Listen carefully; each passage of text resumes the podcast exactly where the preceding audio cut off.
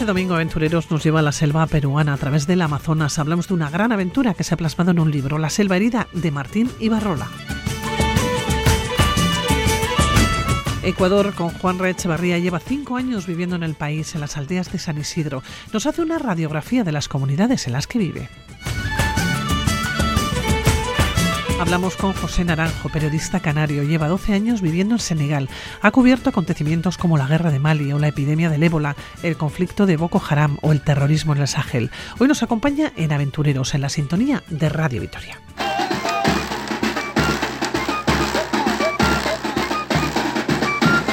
En el 2019, un periodista y un explorador vascos pusieron rumbo a la selva peruana de Madre de Dios. Una aventura en kayak hinchables, donde descubrieron la misteriosa y terrible realidad del Amazonas. Aquí comienza una historia, aquí comienza la selva herida.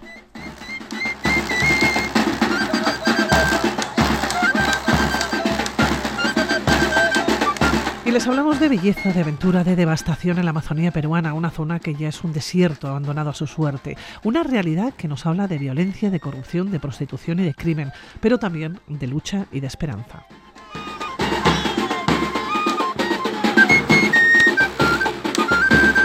Y es una historia que comienza donde termina la carretera. Martín Ibarrola, escritor, periodista, aventurero, autor de La Selva Herida. ¿Cómo estás, Martín? Eh, bueno, buenos días, ¿qué tal? Bienvenido. Pues muy bien, muy bien de estar aquí, muy a gusto, como siempre. Oye, eh, Martín, La Selva Herida comienza donde termina la carretera. Así comienzas precisamente el libro. Pero el inicio es la idea de viajar al Amazonas con Miguel Gutiérrez Garitano.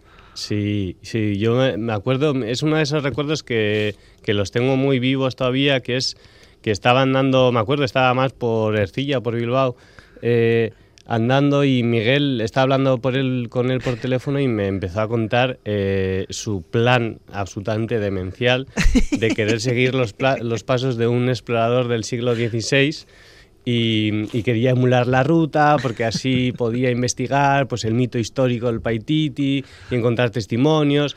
Y yo le dije, yo quiero también. Y, para sorpresa para mí dijo, ah, pues vente. Y, así de sencillo empezó todo. Así empezó todo, pero yo no sé si sabías lo de los kayak hinchables. Sí, pero claro, es que a mí me parecía una idea maravillosa que es lo que luego eh, Miguel me, confesó, que él se lo había propuesto a mucha gente y, absolutamente nadie le había parecido buena idea, salvo a mí. Entonces yo creo que ahí tuvimos una conexión de, locura que, que nos hizo animarnos a viajar juntos. Y viajasteis juntos y os acercasteis hasta allá. Oye, ¿qué os encontrasteis? Yo quiero sobre todo los primeros días, cuando comienza precisamente esa historia, ¿no? Cuando ya termina la carretera, os tenéis que adentrar en la selva. Sí, además el, es que realmente el, libro, eh, en ese sentido, eh, no miente ni un poco. El, el digamos que la estructura narrativa es el viaje.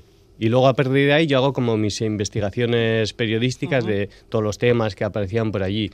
Entonces, el viaje comenzó en el pueblito de Atalaya, que es el último, la última aldea a la que llega la carretera. A partir de ahí o vas en, por el río o atraviesas la selva.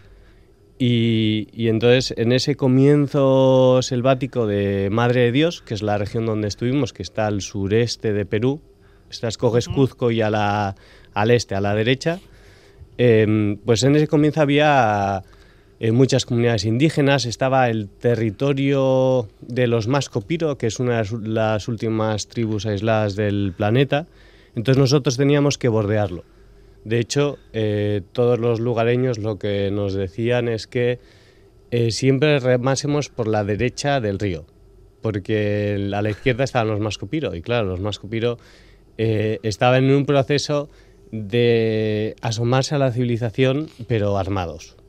Entonces ya cuando fuimos habían, había matado a tres personas, había mucho conflicto, y, sobre todo lo que al menos a mí más me interesaba era cómo se gestionaba ese, ese proceso de, de, contactar con una tribu que ha estado durante siglos eh, internada en la selva. Oye, eh, y además en un kayak hinchable. Yo no sé, cuando os vieron y cuando lo visteis vosotros, o sea, ¿qué, cuerpo se os puso? Es decir, el Amazonas, eh, con la situación que, puede surgir, ¿no? O las situaciones que pueden surgir, y vosotros hay. A ver, eh, el otro día, mira, de hecho, estuve revisando como nuestras conversaciones de WhatsApp en las que estábamos eligiendo modelo y madre mía. O sea, había algunas de las opciones que barajamos que eran terribles.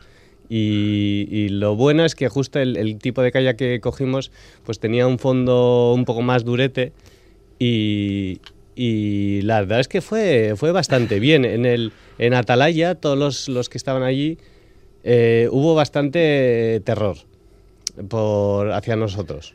Al principio había como un asombro pero en cuanto vieron lo inestables que eran, se preocuparon bastante por nosotros y de hecho al comienzo nos seguían de lejos con unos botecitos a motor. por si, acaso os caíais, claro, o, se rompía el kayak. Pero aguantaron. Que podía pasar, ¿no? Sí, aguantaron. Tuvimos mucha suerte porque el, digamos que toda la primera parte del río, que además era como más gustosa porque eran comunidades, eran temas no tan salvajes como los que nos encontraríamos después. Eh, Toda esa parte tuvimos mucha suerte porque hizo buen tiempo.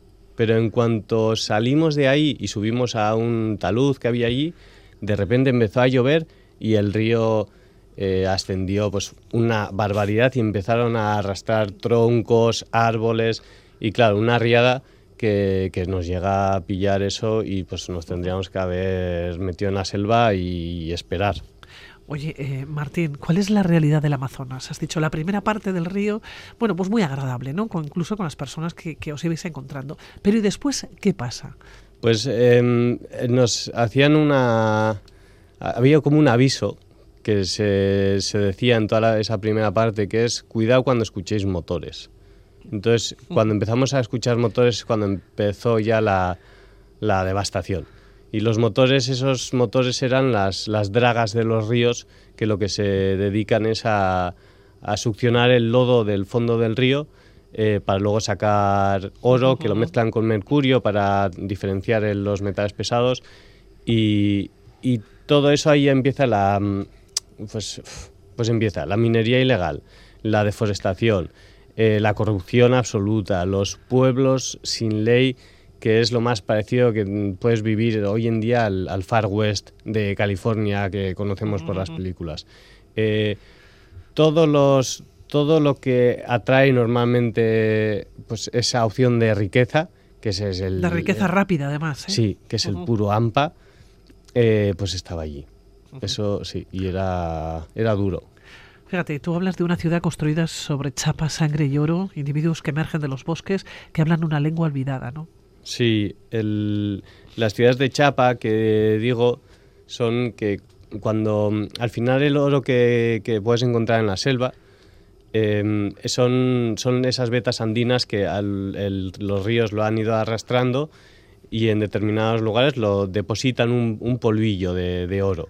Luego puede haber lajas, pero en general suele ser el polvillo.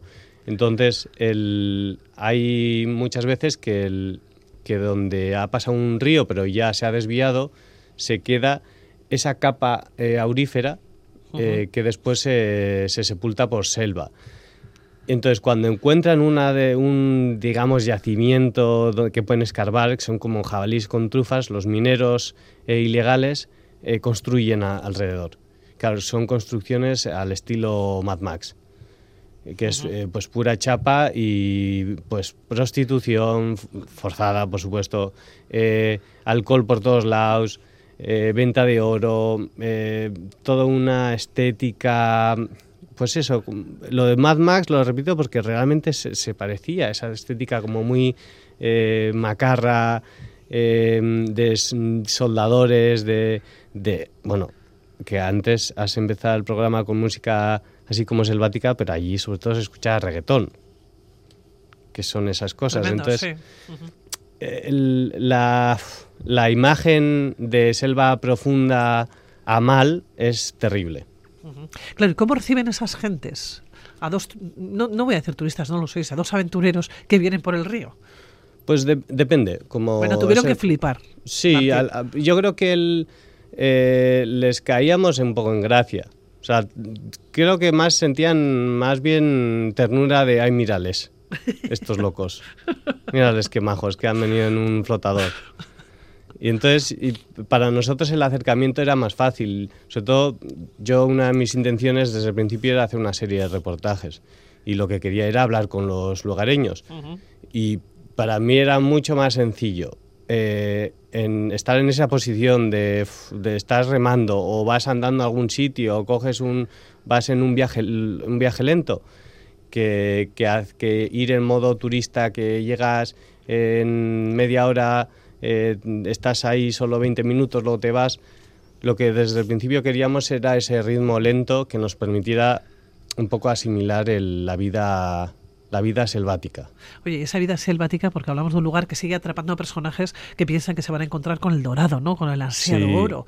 Y ahí se deja efectivamente eh, ciudades, eh, decíamos, chapa, el oro, pero mucha sangre también y mucho sufrimiento. ¿no? Y, yo no sé. eh, eh, ¿Cómo recibes el lugar? Nos decías, bueno, hasta con cierta simpatía, pero ¿qué sensaciones os quedan a vosotros cuando habláis con ellos? Pues eh, hay una. Yo esto lo he hablado mucho con, con Miguel, que eh, hay gente allí que vale muchísimo, pero muchísimo. Porque el- es como, por ejemplo, los defensores eh, ambientales. Tú aquí puedes tener unos principios, unos valores, pero es que si tú eres un defensor ambiental en, en la selva peruana, te pueden matar. Y es gente que está dispuesta a sacrificar su vida para defender los bosques o para trabajarlos de manera sostenible, que no le invadan a la propiedad, que no le, que no le metan mineros ilegales, que no le deforesten. Y, y- y ese nivel de, de sacrificio eh, impacta, impacta. Sobre todo porque ah, yo creo que hoy en día estamos como muy acostumbrados a una sociedad muy mediatizada en la que las, las cosas se saben. Y si tú haces algo es como que lo tienes que mostrar o en redes sociales o donde sea. Pero es que allí lo hacen y, y no hay eco. O sea, yo entrevisté a un, a un defensor ambiental al que habían matado a su hijo por, por defender el- sus, un- unos bosques que ellos estaban eh, trabajando. Y, y el hijo, que también era ambientalista, era Roberto Carlos Pacheco, eh, una de las cosas que defendía, para que te hagas una idea, es que él decía que para, para, utiliza- para aprovechar los frutos de una palmera, en vez de talarla y coger los frutos del suelo, eh, lo que había que hacer era subirse con un arnés y recolectar la fruta. O sea, mira qué nivel de... de- que, que no es una defensa salvaje contra una multinacional, es una cosa absolutamente básica de, de- de trabajar los bosques de manera sostenible para no destruirlos. Bueno, pues esa gente muchas veces está, pues eso, a, a- a ese hombre eh, lo mataron. Claro, en este tipo de, de situaciones nos encontramos con una sociedad que puede aportar lo mejor, pero también puede aportar lo peor, ¿no? Eh, personas Sí. con una gran categoría humana y sin embargo también pues, pues otro tipo de personas, como decíamos, ¿no? Al final es, es- yo creo que el- el- es el- un poco la maldición de los países que tienen muchos recursos naturales, que siempre van a estar asolados por, la, por, por los depredadores, mm, sea uno u otro. Y luego el, el gran problema yo creo que de, ahora mismo de, de Perú y sobre todo de esa parte selvática es la corrupción. Y la, yo siempre digo, la corrupción es una, es una camisa sin mangas. Da igual que si eres de izquierdas, de derechas, te, te va a caber aguante. Y allí eh, pues tienen un problema grave porque da igual lo que quieras solucionar, si todas las autoridades o instituciones eh, tienen un problema grave de corrupción, es muy difícil eh, avanzar. Bueno, y así están ahora mismo viviendo lo que están viviendo. Decías que la extracción ilegal de oro da más beneficios que el negocio de la coca. Sí, sí. A ver, to- es verdad que todas estas cosas fluctúan de un año a otro, pero eh, do- cuando estuvimos en el 2019 eh, eh, daba- era más rentable. El Perú ahora mismo no sé si es el segundo país que en exportación de oro y, es pues son eh, ciento y pico toneladas anuales que, generan una rentabilidad salvaje, de las cuales yo creo que estaba el 30% más o menos de, de, de esas eh, exportaciones, el 30% más o menos procedía o de minería artesanal que no está del todo regulada o directamente minería ilegal. Y, y con todos los problemas que conlleva, por supuesto. Bueno, te has encontrado a lo largo de este, a lo largo de este viaje con personajes que se juegan todos los días el tipo, ¿no? Personajes eh, muy curiosos eh, que de alguna manera te hacen Mm. también creer o, o volver a creer, ¿no? A confiar en el ser humano. Sí, sí, sí, sí.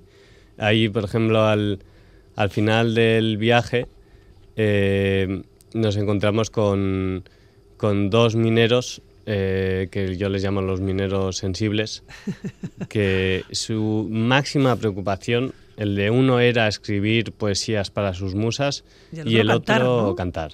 y, y, además estaban, bueno, estaban todo el tiempo juntos, vivían además en un, eh, en un antiguo prostíbulo flotante que lo habían como reconstruido para hacer la casa y tenían montado ahí un karaoke y nos dieron unos conciertos espectaculares.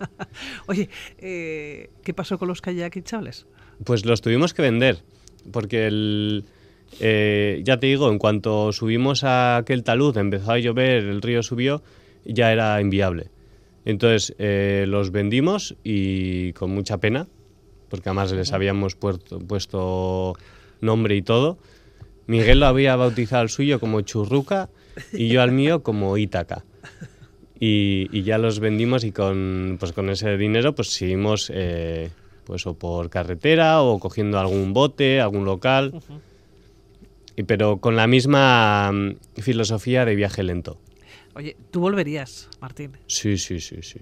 Bueno, era tu sueño, era, era un sueño desde pequeño, ser cronista también de, de, de, aventuras. Claro, y además en este caso tenía a Miguel como, o sea, me permitía que yo, que es lo que yo no quería, yo no quería ser el protagonista de, esa aventura, yo quería ser cronista. ser el aventurero es, muy cansado. Entonces tenía el personaje de, de, Miguel, que es un grandísimo amigo y que tú lo conoces como personaje también es maravilloso. O sea, es esa, esa idea que tenemos yo creo que del, de ese explorador victoriano que no solo busca como esa gloria eh, un poco abstracta, sino también el conocimiento y el se empapa de, dónde va a ir, la divulgación, ¿eh? la, la, denuncia, todo eso se junta en, en Miguel y, y, vamos, y entonces para mí eso fue un sueño. Bueno, la historia era acompañar a Miguel siguiendo los pasos de Álvarez Maldonado, ese conquistador que decíamos, ¿no? del siglo XVI, que fue el primero en traer noticias sobre el reino de Paititi. Sí, sí, sí, sí. El, el reino del Paititi es uno de esos mitos pues al estilo del, dorado, pero en una versión incaica. Entonces, eh, una de las de los objetivos, que tampoco quiero desvelar, era entender el, mecanismo histórico de la creación de un mito. No tanto ninguno de los dos creíamos que haya una ciudad eh, custodiada por indígenas repleta de oro y plata, sino que creíamos que el, podía haber un asentamiento real, inca, como los hay en la selva, pero que por diferentes razones el, e, mito se había convertido en, una riqueza, eh, pues, pues como ha seguido además, llamando a, mucha gente que, busca como ese ese, pues es imposible en, la selva, que yo no sé muy bien de dónde viene ese, ese imaginario de encontrarte monedas y máscaras de oro entre lianas, pero que sigue habiendo exploradores que se internan en la selva para buscarlo. para buscar el dorado. Bueno, pues nos quedamos con este libro, La selva herida, de la editorial Pepitas de Calabaza. Es un libro premiado, un libro muy reconocido y yo, vamos, se lo aconsejo a todos los oyentes. ¿eh? La selva herida, se van a encontrar eh, con estas historias, decíamos, de belleza, de aventura, de devastación, ¿no? En la Amazonía peruana. Mm. Martín Ibarrola, que como siempre ha sido un placer, se nos pasa el tiempo volando contigo. Ya, ya. Habrá que volver, habrá que volver. Cuídate mucho, Martín. Igualmente. Agur. agur.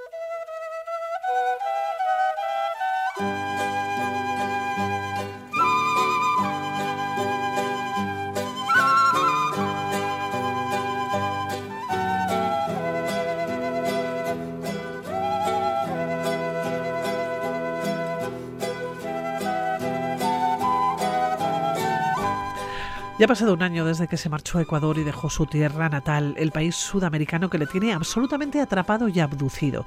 Y es que no en vano ha pasado más de media vida en los distintos departamentos ecuatorianos.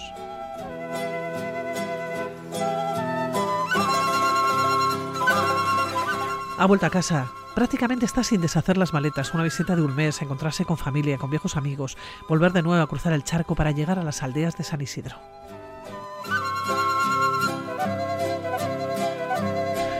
Juan Echevarría, ¿cómo estás? Muy bien, Pilar. Bienvenido. Gracias, sí, aquí estamos de nuevo. Bueno, de nuevo en casa. Sí, claro. ¿En tu segunda casa? ¿O en tu primera casa? ¿O ya no hay... Siempre será mi primera casa. Yo no renuncio a mi, a mi raíz. Pero sí, también estoy identificado con muchos lugares del mundo que me ha tocado vivir. Oye, ¿cómo te has encontrado Vitoria? Casi no te ha dado tiempo a dar un paseo, ¿no? Prácticamente acabas de llegar. Eh, ¿Qué sensación te ha dado, aparte del frío que te has encontrado? Bueno, ya, o sea, tuve un problema que se me estropeó la rodilla, no he salido a la calle, estoy metido en casa porque no puedo salir, he visto la nieve por la ventana. Bueno, yo ya no, ya no me provoca tantas sensaciones y tantas emociones. Pues hago lo que tengo que hacer y sigo adelante y voy a lo mío, que, de eso se trata. Pero ¿qué Ecuador has dejado? Y sobre todo esa confrontación quizás o esa diferencia ¿no? entre un país y otro, entre una ciudad y otra. Eh, bueno, sí, la diferencia es abismal. Eh, yo estoy metido en un proyecto apasionante, totalmente entregado, 100% de mi tiempo, de mis minutos, del día y de la noche, estoy entregado al proyecto Raíces y Sueños de San Isidro. Un poco con, no sé cuál es la palabra, voy a decir, con rabia, ¿no? Un pueblo pues que todavía no sale de, de la postración, de tantos problemas que tiene aquel país, Ecuador. Nosotros estamos buscando alternativas, soluciones, caminos. Tenemos fe, creemos que, va a salir adelante, pero, pero sí estamos en crisis eh, allá. hablamos de las aldeas de San Isidro, es una zona muy rural, pero sitúala en el mapa de Ecuador. Estamos en la costa ecuatoriana, la costa le llamamos, o sea, Ecuador tiene tres regiones, la costa, que son seis provincias, que no es solamente la línea del mar, sino hasta 200 kilómetros hacia el interior. Yo estoy en la costa, bueno, luego tiene la sierra, que es la parte andina, luego tiene la Amazonía, que es la parte de la selva, y bueno, luego tiene Galápagos, que es la parte insular, ¿no? Yo estoy en la costa, en la provincia de Manabí, en una zona rural, como dices, que es San Isidro, a 50 kilómetros del mar, un paraje precioso. Bueno, eh, nos encontramos con un país que tiene montaña, que tiene selva, que tiene costas, todo un continente dentro del país, ¿no? Pero un país pobre, te lo pregunto. Bueno, Ecuador es, eh, como dices tú, es un continente, en pequeño, es un país pequeño, pero tiene, yo he estado en Perú, he estado en Brasil, he estado en Bolivia, es más completo, tiene de todo. Eh, pobre para nada en cuanto a, sus, a su realidad. Hay, hay mucha pobreza, hay mucha pobreza, hay miseria también, hay mucha injusticia y mucha desigualdad, que es lo grave, no la pobreza, no, sino eh, la causa de esa pobreza, que es la desigualdad. Es un país que ha ido evolucionando en estos años. Yo llegué, bueno, yo voy pasando por aquí, pero no sé si decirte cuántos años, pero yo llegué a Ecuador hace 46 años, ¿no? Entonces yo sí veo que ha habido una evolución a todos los niveles, pero todavía nos falta, o sea, aquellos pueblos no sé por qué todavía no, no terminan de despegar. Bueno, Ecuador está considerado uno de los países más pobres de toda Latinoamérica. De 22 países se encuentra en el puesto 17 y la pobreza del país es del 38,28%. Sin embargo, es un país que tiene recursos. Claro, claro, sí, esos datos son reales. Eh, también hay una situación, iba a decir, no me quiero meter en política, ¿no? Pero hubo una década, la década de Correa, que el país empezó a, salir de la pobreza, se redujeron mucho los porcentajes de pobreza, mejoró la educación, mejoró el tema de la salud, otra vez estamos volviendo atrás, o sea, eso es lo lamentable que por causas de, de política y por intereses, pues regrese a la pobreza. O sea, posibilidades tiene todas, es un, es un paraíso a todos los niveles, o sea, la tierra, la productividad. También hay que decir y hay que denunciar aquí, se está deforestando, o sea, un, destrozo de la naturaleza, todo por intereses, no hay un control. Entonces, pues eh, hay una, una, hay una situación complicada. Oye, ¿cómo son? Aldeas de San Isidro. Decíamos es una zona muy rural. Es una zona rural, yo estoy en, le llaman parroquia, que vendría a ser un municipio, una zona ¿no? geográfica, tiene unos 300 kilómetros cuadrados, es muy rural, eh, unos 15.000 habitantes. Tú hablas de las aldeas, allá no, no decimos aldeas, pero bueno, comunidades, ¿no? Unas 60 comunidades, unos 15.000 habitantes, y bueno, pues que viven sobre todo de la agricultura, de la ganadería.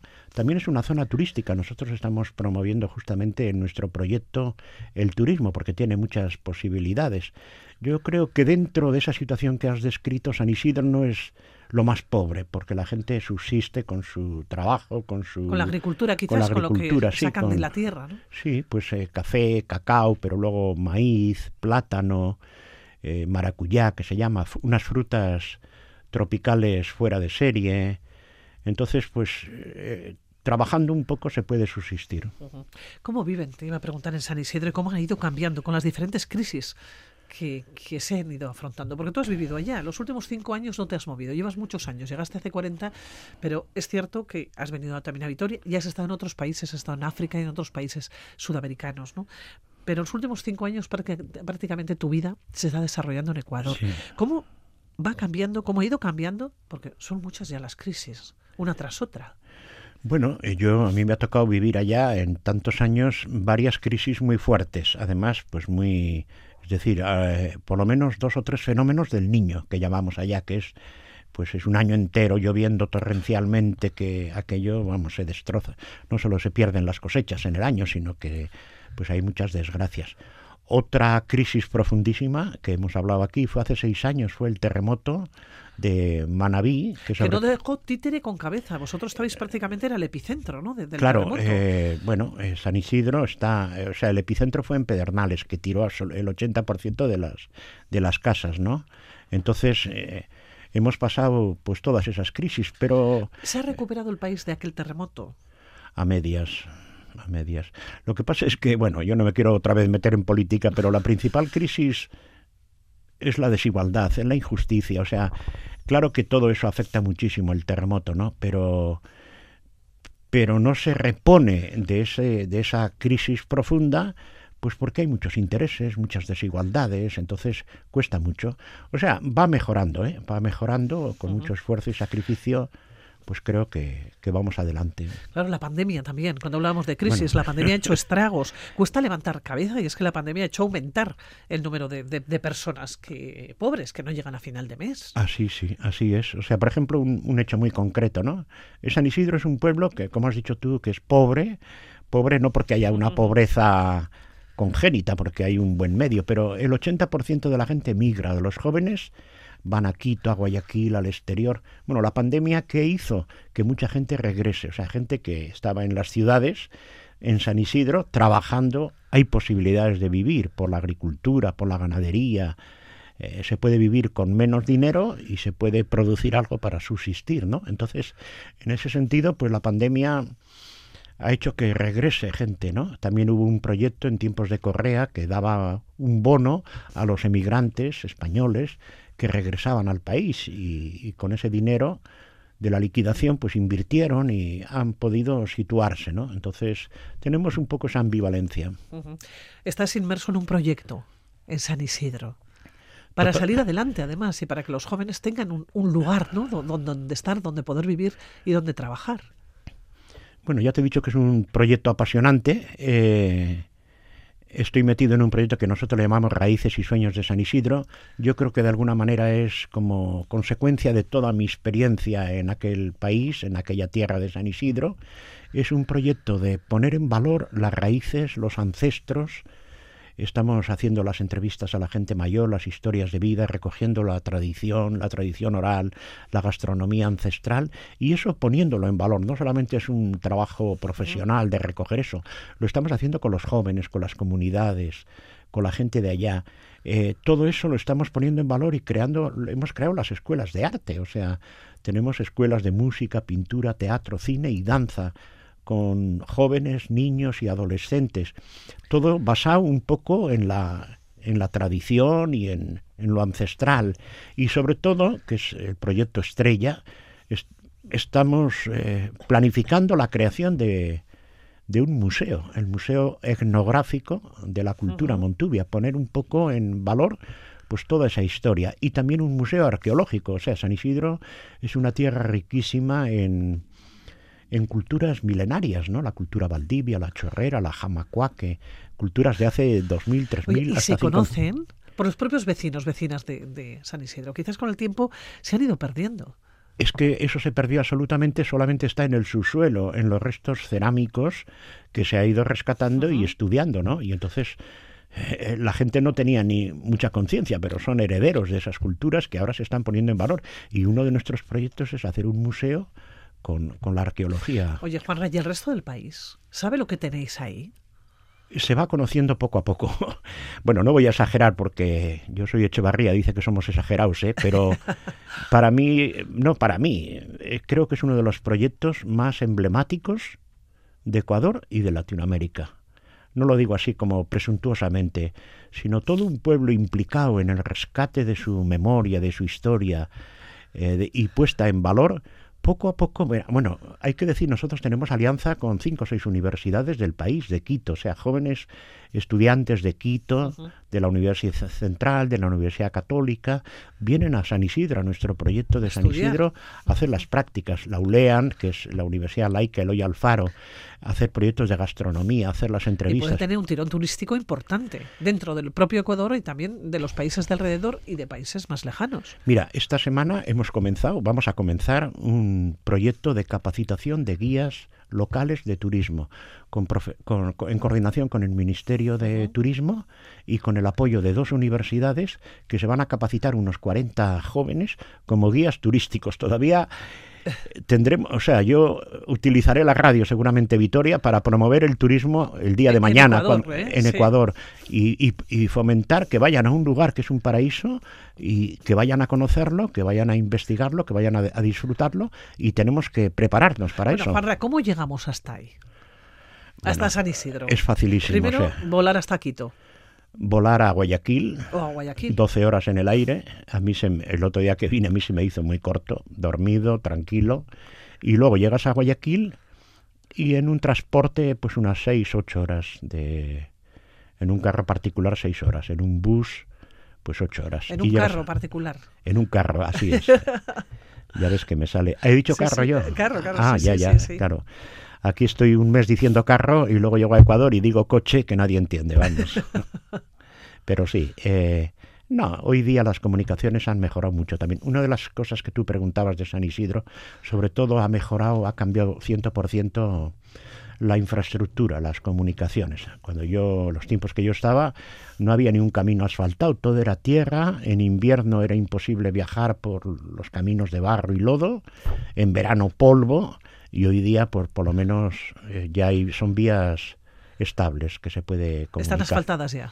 Pues no están asfaltadas, pero están empiedradas, que decimos, o, lastradas, ¿no? Que con un coche pues puedes llegar a los sitios más lejanos de la parroquia y también, y sobre todo la gente, ¿no? Que antes estaban a cinco o seis horas a caballo para sacar un saco de café y ahora pues ya pueden salir en coche y, y eso ha cambiado 100% la, la situación de la gente. Ante el gran desconocido, probablemente, o lugar gran desconocido de Ecuador. San Isidro, muy desconocido. muy desconocido. Todavía estamos en una mentalidad. pensamos en Galápagos, por ejemplo, pensamos en la capital, pensamos en Guayaquil y se nos olvida quizás la zona más rural. Y la gente mira afuera y no mira hacia el corazón de Ecuador, que es San Isidro. Algunos dicen que es la capital Montubia. Bueno, nosotros el trabajo que estamos haciendo es puesta en valor de la cultura Montubia, que es un poco pues la cultura propia de la costa ecuatoriana, menospreciada, poco valorada, como dices, desconocida, pero estamos poniendo en valor. Pero bueno, eso es así es el mundo, ¿no? Que mira siempre a, a lo grande y no mira a sus raíces. Pero yo sé que haciendo ese trabajo que estamos haciendo estamos creando motivación y, y, ilusión en la gente, que es lo principal, tener ilusión de vivir. Juanra, ¿qué echas de menos? Ahora que estás aquí estando aquí, ¿qué echo de menos? Pues tenemos allá un montaje terrible, terrible. O sea, estamos allá metidos en la construcción del museo, con los jóvenes organizando las escuelas de arte. Bueno, pero estas son tus vacaciones. El volver a casa son tus vacaciones para ti. Bueno, no voy a decirte que no me gustan las vacaciones, pero yo ya lo que me gusta es esto que estamos haciendo. Yo disfruto con los jóvenes. O sea, aquellos jóvenes que están allá haciendo danza, teatro, música, ¿qué más vacaciones quieres? Yo voy a los ensayos, les acompaño, hacemos los festivales. Yo disfruto. A mí, yo he hecho en falta aquí, siempre lo he dicho, a mí me gustaba mucho el ballet, el teatro, la música, y pues aquí tienes posibilidades. Yo estoy renunciando un poco a eso para hacer que aquellos jóvenes, en una cultura absolutamente distinta, eh, desarrollen su talento artístico. A mí me parece apasionante, o sea, que un pueblo pobre, que jóvenes, que niños, que adolescentes, que no tienen nada, puedan dedicarse a pintar y yo te invito, ya estás invitada, Pilar, vete a ver cómo pintan aquellos jóvenes, o sea, tienen algo especial, un talento que yo creo que viene de su pobreza, de su necesidad pero tienen una fuerza para bailar que no hay para danzar. Pero tengo espacio si voy a San Isidro, ¿no? ¿Cómo? A Ecuador, tengo total, espacio. Total, Bueno, en mi casa hay, hay espacio, tengo, como dices, un carro que te puedo enseñar todo, todo el país. Y, y, me vendría muy bien a mí también Qué para maravilla. entonces de verdad te lo digo bueno no ya sé que no puedes pero que es envidiable aquello que, no- que aquí creemos que estamos en el ombligo del mundo y no pues en todos los rincones del mundo hay lugares y sobre todo gente hay una gastronomía una comida un, un, un calor de la gente muy muy cariñoso hay sus defectos pero bueno, yo toda la vida te hablo de lo mismo y me imagino que aquí se olvida eso y la gente sigue a lo suyo, centrado en lo suyo, pero, pero bueno, yo no voy a renunciar a decirte todo eso. Juanra, ¿cuándo tienes el billete de vuelta? Pues ahora tengo que hacerme un chequeo. Como ves, pues ya vamos para mayores y hay que hacerse chequeo. Yo quiero estar bien y voy a hacer caso a los médicos, pero dentro de un mes me voy para allá. Aunque no esté bien del todo, me voy para allá y, y, y a vivir mientras se pueda haciendo lo que a uno le gusta. Juanra Echevarría, te doy las gracias por venir aquí a la sintonía de Radio Vitoria. Siempre en este mes siempre encuentras un huequito, huequito para nosotras.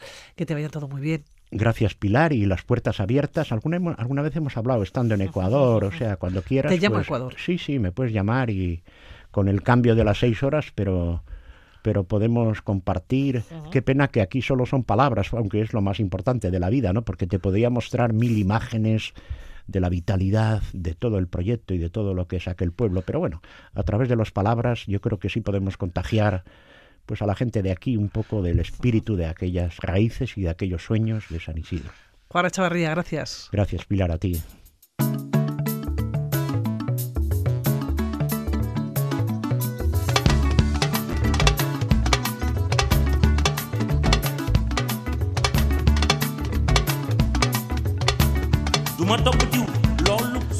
Ha dedicado gran parte de su vida profesional a la emigración, que es el gran tema de nuestro tiempo.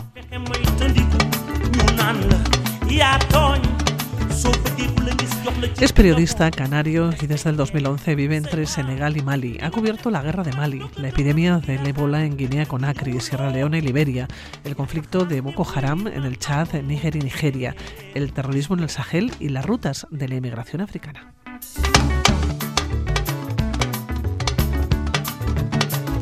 Y este último asunto es el que le ha traído al periodista José Naranjo hasta Vitoria Gasteiz. Eh, José, ¿cómo estás? Muy buena, según no. ¿Qué tal? Muy bien, encantado de estar aquí. Oye, eh, José, Canario, vives en Senegal y en febrero en Vitoria. ¿Cómo Sí. estás ahora?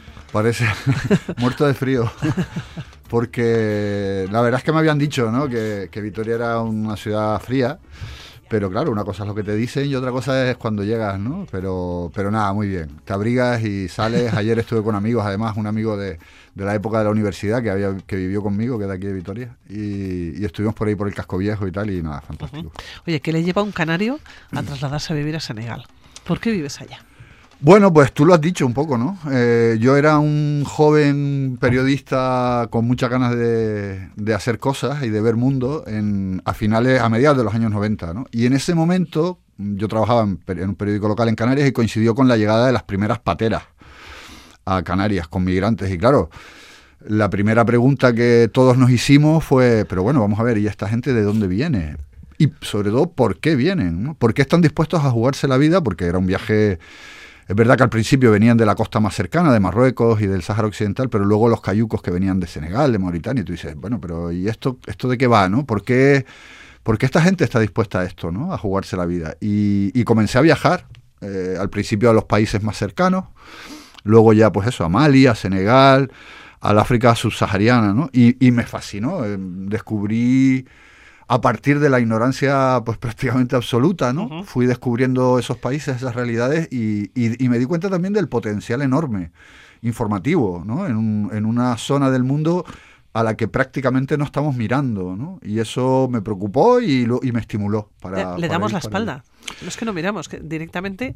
Claro, yo creo que, que nos estamos despistando ¿no? mucho con África. Eh, China, Estados Unidos, Rusia, Turquía, todo el mundo ya se ha dado cuenta del valor geopolítico, económico, del potencial enorme y de que hay cuestiones globales que, en las que Europa y África tienen que ir de la mano. Salud, cambio climático, el tema migratorio, seguridad. Eh, yo creo que se nos están pasando por alto muchas cosas que nos deberían importar egoístamente, pero también que, son temas muy relevantes. Oye, eh, José, tú querías ir más allá con el mm. tema migratorio. Mm. Entiendo que querías entender qué era lo que pasaba, lo que mm. sucedía.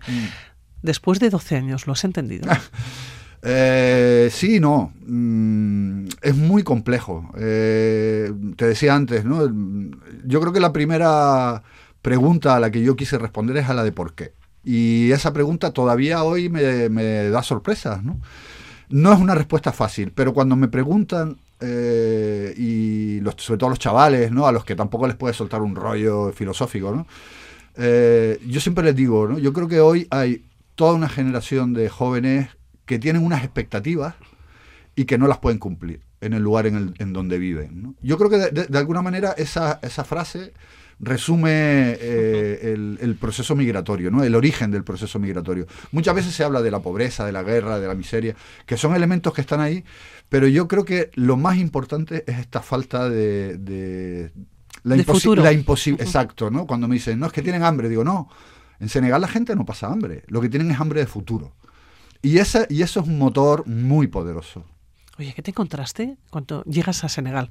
Bueno, primero hacer las maletas y decidir que te vas y vivir entre Senegal y Mali. Pero ¿qué te encuentras? Porque tú llegaste con una mano delante, lo has dicho tú, y otra detrás, ¿no? Con 500 euros en el bolsillo, que me habían prestado además. Eh, fue, fue toda una aventura personal y profesional, ¿no? Eh, desembarcar en un lugar en donde la cultura, el idioma, todo es diferente, tienes que aprender, tienes que tener una predisposición a escuchar, aprender. Yo recuerdo que los primeros tres meses publiqué dos artículos en tres meses, ¿no? Evidentemente eso no, no te da para vivir ni, ni para empezar. Pero hablé con, no sé, con 60 personas. ¿no? Y, a partir de ahí me di cuenta de que podía funcionar, de que la figura de un corresponsal en esa zona eh, ofreciendo la información de lo que estaba pasando, eh, que podía funcionar. Y, así fue, ¿no? Eh, los primeros años fueron durísimos. Yo recuerdo no tener dinero ni para pagar una habitación en un piso compartido, viajar en autobús de Senegal a Mali, a Guinea-Bissau, a Mauritania, o en estos set plus, en estos taxis colectivos, porque yo no tenía dinero para el avión, quedarme en los sofás de los amigos, hasta que la cosa empezó a, funcionar, ¿no? Llevó su tiempo. ¿Cuánto te duraron los 500 euros?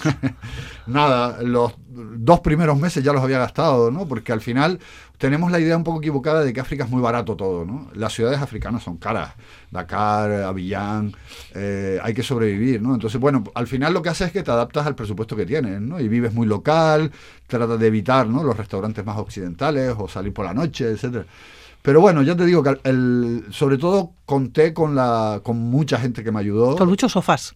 Muchos sofás, mucha gente que, estuvo, que me echó una mano cuando yo más lo necesitaba y de eso no, no me olvidaré nunca. ¿no? Para mí eso fue muy importante. ¿Cómo se vive en Senegal? ¿Cómo vives? Bien, yo tengo mi casa, tengo mis rutinas, tengo mi trabajo. Y, llevo una vida, pues, dentro de lo de. Mucha gente a veces, bueno, pues me dice, pero es que tienes internet, tienes. Claro, hay de todo, ¿no? Las mismas comodidades que tenemos aquí, adaptadas a una realidad de un país, bueno, pues que acaba de salir de ser un país en desarrollo, ya es un país de renta media, Senegal, ¿no? que está viviendo unos cambios brutales eh, de desarrollo, ¿no? Y eso, yo tengo, yo me siento muy afortunado, Pilar, de, poder vivir esos procesos de cambio en, esta África de la que tanto desconocemos. Fíjate, has cubierto la guerra de Mali, la epidemia del ébola, mm. el conflicto de Boko Haram, has mm. estado ahí, el terrorismo en el Sahel, ¿no? Mm. Eh, las rutas de la inmigración africana, no te has perdido nada. bueno, ha sido... Para un periodista que busca la noticia... Ha sido un esfuerzo, ya te digo, ¿no? enorme, ¿no? en el que uno también ha, tenido que ir desmontando de alguna manera los propios pilares de su de, mi propio pensamiento de muchas cosas no para, para, entender lo que pasaba no y encontrarme pues eso con el conflicto del Sahel que a mí hoy es una de las cosas que más me preocupa no de lo que está pasando en África Occidental con ese avance de los grupos armados yihadistas a lomos de la pobreza brutal de estos países no porque no se puede entender una cosa sin la otra no encontrarme con la epidemia de ébola no que de la que yo no tenía ni idea de lo que era eso, ¿no? Y de repente te ves en medio de, pues eso, la gente muriendo, tú no sabes qué hacer, si tocar, si no tocar, si ir, si cómo viajar, cómo moverte, ¿no? y vas aprendiendo. Yo creo que al final la clave es esa, ¿no? Tener los ojos y las orejas abiertas. Bueno, es que en África tú has comentado que sales a la calle y te encuentras con una historia, con una o, con 20 historias. El dinamismo es un son países muy vibrantes, ¿no? En donde se vive mucho en la calle, en donde se habla mucho, hay ese gusto también por la comunicación, por el contar. Eh, luego te cuentan muchas milongas también, ¿no? Que uno tú tienes que discernir, ¿no? Pero, pero hay una... Bueno, milongas contamos todos. ¿eh? Sí, todos, claro, sí, sí, eso, eso es universal. Es universal, no, no, tienen procedencia, ¿no? Sí. Pero eh, te quiero decir que es un lugar en el que les encanta, ¿no? El hecho de comunicar, la hospitalidad, el acoger al otro, el contarle, y eso te lo hace muy fácil, por un lado. Es verdad que luego tienes que superar esas barreras, ¿no? Culturales y del idioma, sobre todo, tratar de entender eh, los idiomas locales también, ¿no? Hacer ese esfuerzo de hablar unas palabritas de Wolof, unas palabritas de Pular. Y eso abre muchas puertas también. Oye, has tenido que explicar muchas veces qué haces en Senegal, ya no solamente en Canarias, ¿no? Con la familia, los amigos, sino también en el propio Senegal. No sé si entenderán. Sí, a veces me lo he tenido que explicar a mí, ¿no?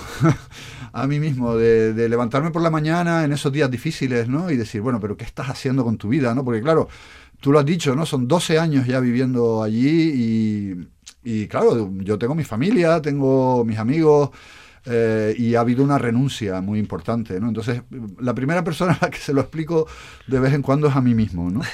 Y, y luego, bueno, allí en Senegal entienden, ¿no? Que, que, haya periodistas, porque hay periodistas franceses, hay británicos, hay de, muchos lugares. los raros somos los que somos del Estado español, ¿no? Eso es más difícil verlos, ¿no? Y en Canarias sí, eh, sí que muchas veces me dicen, pero tío, ¿qué haces ahí? ¿Por qué no te vuelves?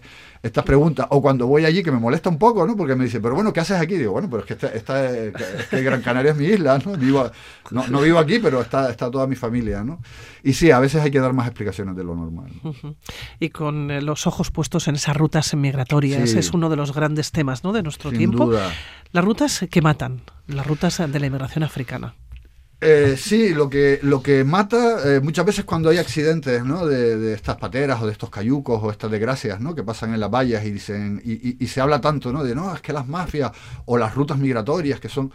Y, yo siempre digo ¿no? que, los que lo que mata es un sistema que hemos construido eh, los seres humanos ¿no? y que es muy injusto, ¿no? que visto desde África es esa inmensa fortaleza europea que trata de proteger por todos los medios incluso violento el, el, bienestar ¿no? de los europeos y que no es entendible, ¿no? que cuando uno eh, em, digamos que em, profundiza un poco ¿no? en la realidad, te das cuenta de que sería todo mucho más sencillo si normalizáramos un hecho como el migratorio que ha formado parte de la historia de la humanidad ¿no? y que lo hemos convertido en un problema con un marco jurídico tan injusto y con esta represión tan violenta. ¿no? Fíjate, tú comentas eh, cientos de naufragios y decenas de miles de vidas perdidas después. El peor de los naufragios es el de nuestra sociedad que no ha sido capaz de impedirlo. Claro, yo creo que es, es algo que nos tenemos que hacer mirar de una manera mucho más decidida y con mucha más imaginación y para tratar de cambiar un sistema que no funciona. Es que yo creo que llevamos más de 30 años ¿no? de llegada de pateras, de cayucos, de saltos de vallas, de intentos de entrar en, en el territorio español eh, y, que están provocando un inmenso sufrimiento, pérdida de vidas humanas, eh, tragedias tremendas, las que sabemos y las que no, porque ese desierto del Sáhara o ese océano ¿no? en el que se han perdido miles de vidas, es un sistema que claramente no funciona y nadie está sentando las bases para crear algo diferente en el que podamos vivir todos de manera de manera ordenada, ¿no? Y eso eso genera una gran frustración. José, ¿con ganas de volver a Senegal? Sí, no, ahí está mi casa, ¿no? Yo tengo muy claro que y de ponerte manga corta. Hoy, sí, hoy por hoy ese es mi hogar, ¿no? Y, y, tengo mucha, mucho trabajo que hacer, ¿no? Ha habido acaba de haber elecciones en Nigeria, está todo el tema del Sahel, en Senegal viene un proceso político muy interesante y no me lo quiero perder. Así que sí, con ganas de volver y ir a la playa también. ¿Qué te vas a encontrar en Senegal cuando vayas? ¿O qué echas de menos de Senegal? Pues echo de menos a muchos amigos que he ido también, ¿no? De, redes que he ido tejiendo, ¿no? A lo largo de todos estos años. Echo de menos ese, ese poder vivir más en la calle. Echo de menos el reengancharme de nuevo con mi trabajo después de estar aquí, nada, una semanita en, eh, por tierras del Estado español, ¿no? Pero, pero sí poder, eh, de, alguna manera, reanudar mi vida cotidiana, ¿no? Oye, aquellas personas La música, la comida.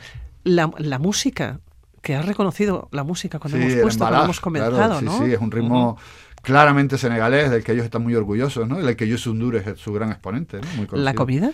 Chebullén, arroz con pescado, el pollo, eh, ese comer en la calle, esa, bueno, pues esa, esa gastronomía tan maravillosa que hay, ¿no? El mafe, la salsa de cacahuete, me encanta.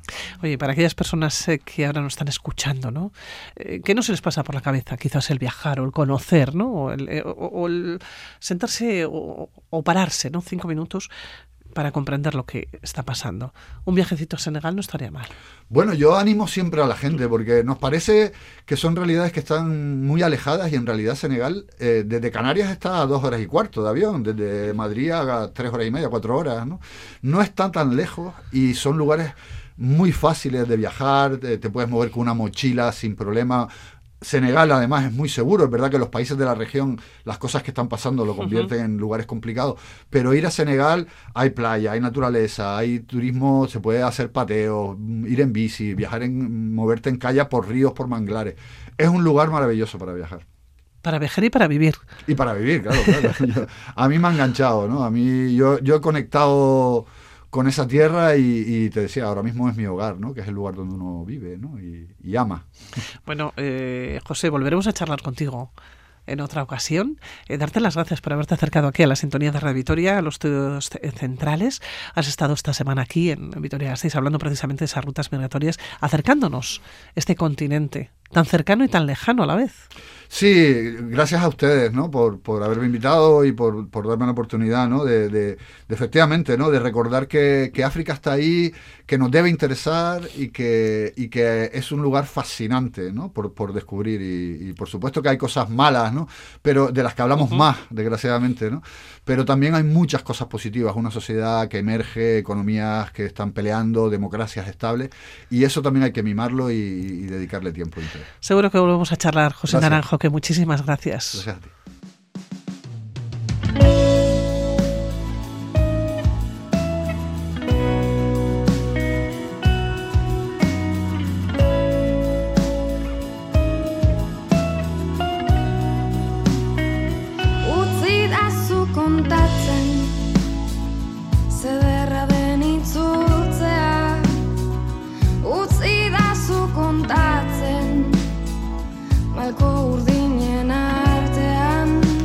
Y nos vamos eh, con la música, les dejamos con las noticias aquí en la sintonía de Radio Vitoria. Zederraren jakitea Maiteko zaitu dala. Itxasoaren beste aldean Utzi da zu kontatzen izarren artean. Utzi da zu lastantzen hiru akorde hauetan Utzi da zu kontatzen zederra den zu ikustea. Utzi da zu